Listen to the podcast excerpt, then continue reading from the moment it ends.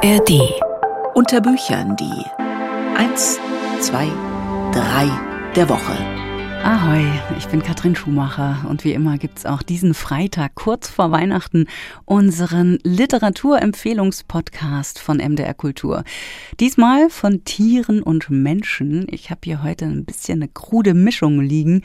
Aber wer sagt, dass äh, die Bücher, die wir hier für den Podcast aussuchen, immer irgendwie in Beziehung stehen müssen? Naja, vielleicht ergibt sich das ja sogar.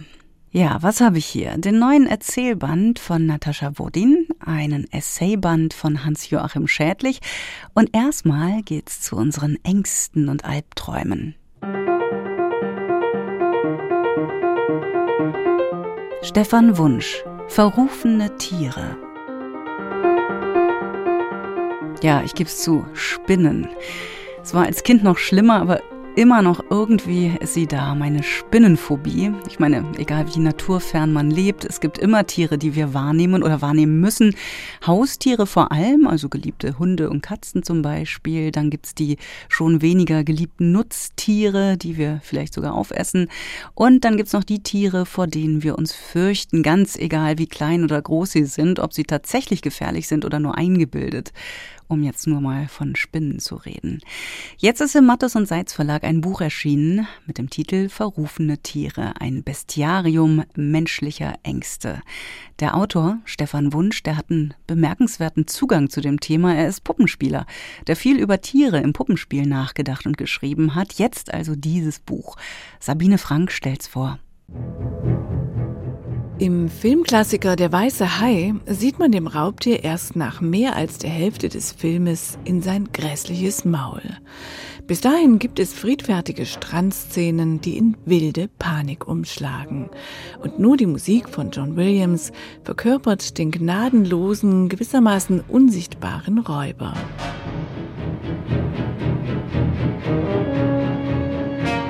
Der junge Steven Spielberg hatte eine Romanvorlage von Peter Benchley verfilmt. Spielberg und Benchley hatten erkannt, wie entlarvend diese Haiangriffe waren. Wie glatt und leicht die Flosse des Hais den dünnen Firnis der Zivilisation zum Zersplittern brachte. Der Hai selbst war dabei gar nicht interessant, sondern die Panik war's. Das Buch Verrufene Tiere von Stefan Wunsch trägt ganz folgerichtig den Untertitel Ein Bestiarium menschlicher Ängste. Der Autor erzählt weniger von zoologischen Details als davon, was sie in unserer Fantasie auslösen, wobei Angst und Faszination nahe beieinander liegen, gerade beim Hai. Das brutalst mögliche Gebiss, wie für einen Splatterfilm kreiert. Er wird als Spitzenpredator gerühmt, Flaggschiff der Raubfischflotte, als leistungsfähigstes Waffensystem der Evolution. Dabei steht der Mensch nicht wirklich auf der Speisekarte des Hais. Seit die Angriffe auf Schwimmer und Surfer gezählt werden, sind weltweit nur ein paar hundert Todesfälle zusammengekommen. Kein Vergleich zu den Schlangen. Da sterben vor allem in den Tropen mehrere Zehntausend Menschen an Schlangenbissen in jedem Jahr. Doch ihren schlechtesten Ruf hatte sie im nahezu schlangenfreien christlichen Europa seit der Sache mit dem Apfel im Paradies. Der Tag des Sündenfalls gilt als verhängnisvoll für die Menschheit, aber für das Schlangentum auf Erden waren die Folgen nicht weniger schlimm. Schlangen wurden hartnäckig verfolgt, vielleicht weil sie uns Menschen auch jenseits der biblischen Erzählung denkbar fremd sind. Die ungewöhnliche Fortbewegung so ganz ohne Beine, die Schuppen und das grafische Muster. Denn unser Verstand, ach, er treibt als hilfloses Floß auf einem dunklen Gewässer ohne Grund. Wo wir beunruhigt sind, da müssen Geschichten her, das Dunkel mit Stimmen zu füllen. Immer sind wir Kinder, die nicht einschlafen können, bis die Dämonen Namen und Gestalt bekommen haben. Lieber fürchten wir uns vor Gespenstern in der Nacht, als vor dem Abgrund in uns. Ganz in diesem Sinne findet sich ein besonders lehrreiches Kapitel zur Fledermaus. Auch sie ist das ganz andere. Die ledernen Flügel, die Unauffindbarkeit bei Tag, das geräuschlose Flattern bei Nacht, der mausartige Kopf mit den spitzen Zähnen. Das alles konnte schlussendlich eine Figur hervorbringen wie den Vampir. Es gehört zum Kleingedruckten des Dracula-Paktes, dass die unschuldige Braut vom Vampir nicht nur heimtückisch gebissen wird, sondern sich auch bereitwillig sexuell verführen lässt. Stefan Wunsch hat in seinem Buch ein knappes Dutzend Tierporträts gezeichnet. Wespen und Affen, Geier, Kraken und Hyänen. Das Kapitel über Spinnen musste ich leider überspringen, da sie mir ganz und gar widerwärtig sind. Keine Lektüre für Tierphobiker also. Aber jenseits dessen ist Verrufene Tiere ein kluger Exkurs über unsere Vorurteile und Ängste. Das Kapitel über Haie hat übrigens eine überraschende Pointe. Der Autor Peter Benchley wurde in seinen späten Jahren zum Meeresschützer. Er sagte einmal, er bereue zutiefst, zum schlechten Image des weißen Hais beigetragen zu haben. Sabine Frank war das über Stefan Wunsch, Verrufene Tiere, ein Bestiarium menschlicher Ängste. Ist erschienen in der Reihe Naturkunden bei Mattes und Seitz.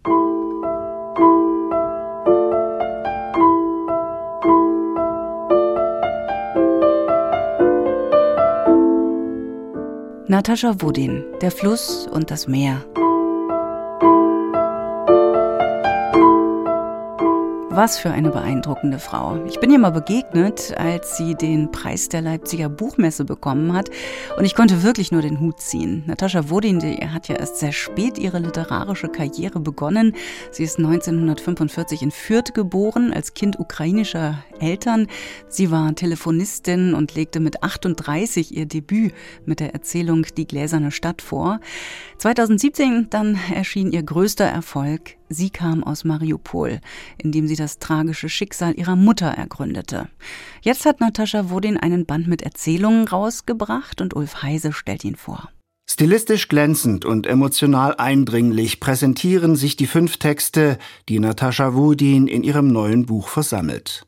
Es sind zutiefst bewegende und verstörende Stories, die stets um autobiografische Motive kreisen, und zwar in breit gefächerten Variationen.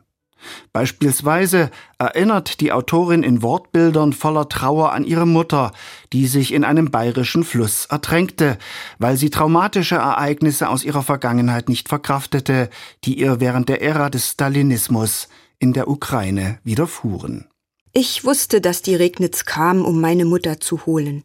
Schon so lange sprach sie davon, dass sie nicht mehr leben konnte, dass sie in die Regnitz gehen wollte. Sie sagte es fast jeden Tag. Jetzt kam die Regnitz zu ihr. Sie kam, um sie mitzunehmen, aus ihrem Bett zu heben, während sie schlief, und endlich von dem Leben zu erlösen, das sie nicht mehr ertragen konnte.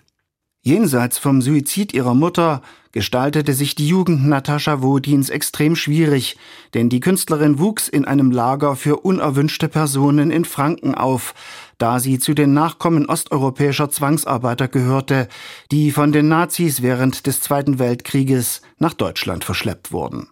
Selten empfand sie in ihrer Kindheit Glücksmomente. Auch von diesen Blitzen der Freude zeugen ihre Novellen. Wenn der Regen für kurze Zeit aufhörte und die Sonne herauskam, durften wir barfuß nach draußen und sprangen johlend vor Glück durch die sommerlich warmen Wasserlachen, die sich bald zu einem kleinen See zusammengeschlossen hatten.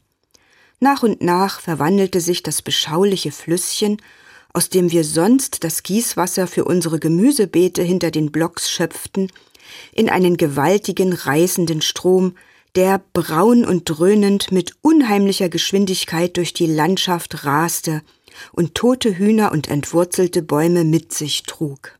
All die hochdramatischen Erzählungen von Natascha Wudin erschienen bereits in Journalen wie Sinn und Form oder in der Frankfurter Allgemeinen Sonntagszeitung. Doch in sämtlichen Fällen legte die Künstlerin für die Neuedition Hand an und überarbeitete jede Zeile. Dabei pocht sie auf ihr eigenes Motto, das fraglos von Friedrich Nietzsche stammen könnte. Es lautet, die Geschichte wiederholt sich, sie bewegt sich nicht linear, sondern dreht sich im Kreis. Genau dieser Maxime entspringt eine bestrickende Szene, in dem sich die Berichterstatterin an ihren ersten Ehemann entsinnt, der sie zunehmend frustrierte. Harald, der neben mir auf dem Sofa saß, hatte ich nicht aus Liebe geheiratet, sondern weil er der einzige deutsche Mann war, der mich heiraten wollte. Durch ihn hatte ich endlich doch noch das Unerreichbare erreicht, sogar mehr als das. Ich wäre mit dem bescheidensten Lebensplatz zufrieden gewesen, hätte dieser Platz sich nur in der deutschen Welt befunden.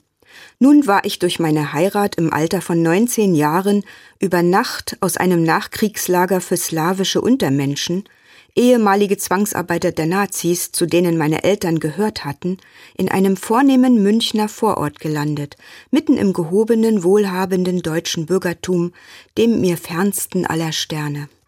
Natascha Wodins Prosareigen fasziniert durch eine Kombination aus Leidenschaftlichkeit und gnadenlosen Realismus. Mit der Unverfrorenheit ihres Stils erinnert sie an Heinrich Mann, Arthur Schnitzler oder den fast vergessenen Hermann Bahr.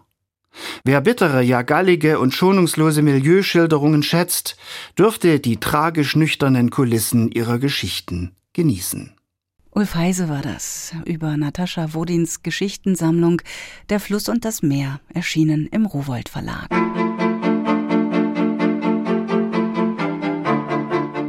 Hans-Joachim Schädlich, das Tier, das wir Mensch nennen. Hans-Joachim Schädlich, äh, vielleicht kann man es so sagen, der schafft Rätsel durch absolute Klarheit. In Büchern wie Schott oder Anders hat er vom Konflikt zwischen Geist und Macht, vom Täuschen und sich Verstellen, vom Räderwerk der Geschichte erzählt.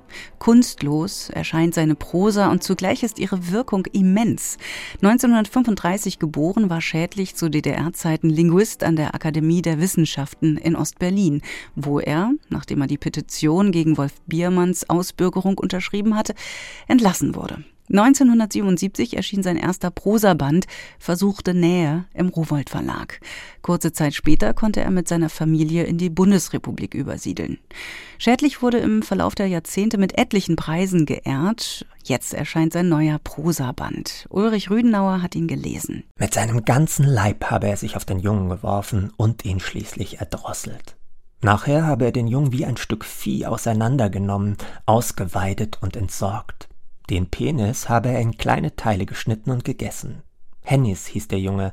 Mit Brinkmann, 13 Jahre alt, und Speichert, 15, habe er es ähnlich getrieben. Für 20 nachgewiesene Morde wurde der Angeklagte 24 Mal zum Tode verurteilt. Freilich wurde das Urteil nur einmal vollstreckt.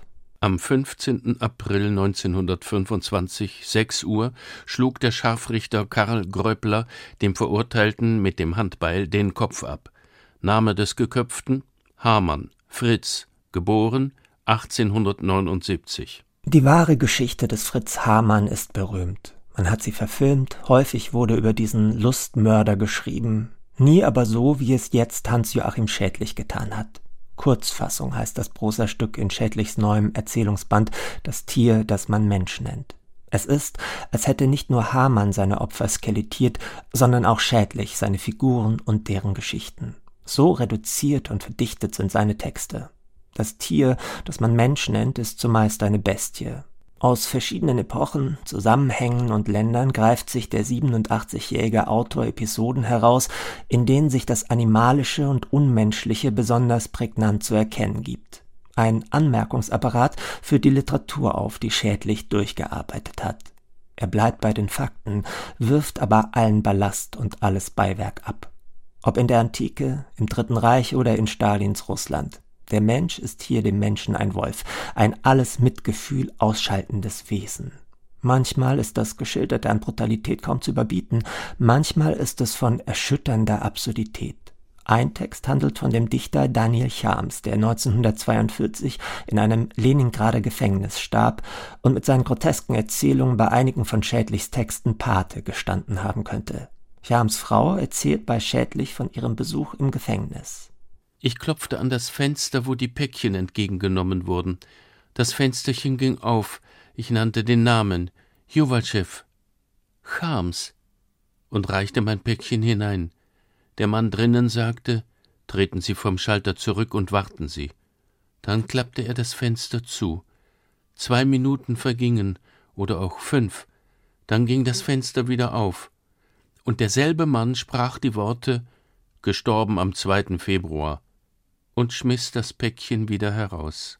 Das Tier, das man Mensch nennt, enthält Texte von mehreren Seiten Länge, manche sind nur ein paar Zeilen lang und offenbaren die ihnen innewohnende Gewalt schon im Titel. Eines der kleinen Meisterstücke heißt Trotzdem. Herr Stanislav Kaczmarek ging mit seiner Frau Malgorzata im Tiergarten spazieren.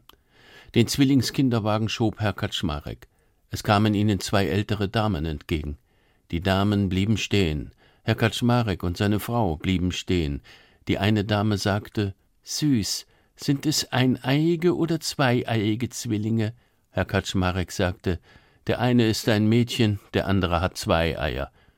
Die Dame sagte: Sind Sie Deutscher? Nein, sagte Herr Kaczmarek. Na, sagte die andere Dame, wir wünschen Ihnen trotzdem alles Gute.